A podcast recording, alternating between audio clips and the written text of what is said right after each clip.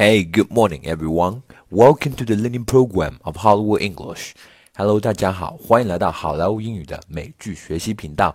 今天是星期一，小编呃，祝大家一周好，心情工作顺顺利利。好的，今天我们同样是给大家带来一个地道的英语表达法。今天的表达法是 throw somebody under the bus。这个表达法是什么意思呢？我们大家一起来学习一下。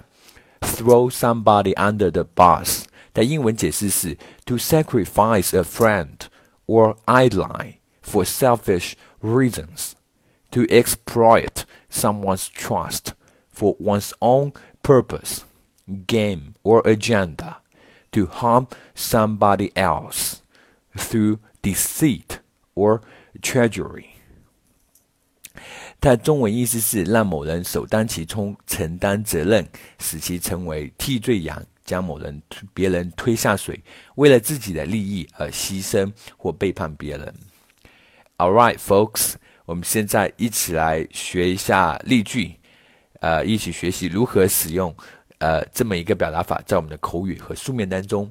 例句 Number one，There are far too many persons ready and willing. to throw someone else under the bus when they spot any weakness that can be exploited.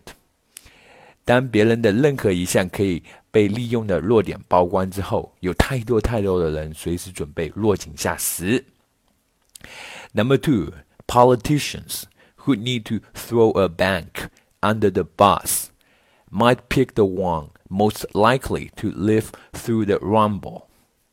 需要找一家银行当做牺牲品的政治家们会挑选那家最有可能在车轮碾压过后仍能存活的银行。Number three, I just can't believe the way he portrayed me and the way he just threw me under the bus to protect himself. 我简直不能相信他这样形容我，为了自保，他竟然让我成了替罪羊。Number four. It seems like every campaign, every day, has had to throw somebody under the bus. 看样子，这是每场竞选活动每天都得有人被推下水呀。Number five. He wants a promotion so bad. He'll throw anyone under the bus to get it. 他太想要得到提升了，为了达到目标，他愿意牺牲任何人的利益。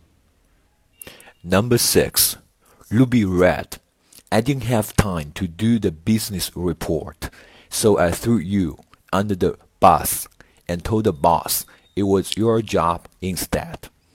Ruby read，我没空给你做这呃没空做这份商业报告，所以我抓你来当替罪羊了。我给老板说了，这才是你的工作，这是你的工作。All right, folks, that's all for today. 更多地道美剧英语学习资源，欢迎关注微信公众号“好莱坞英语”。我是你们的主播 Vic，我们明天再见，拜拜。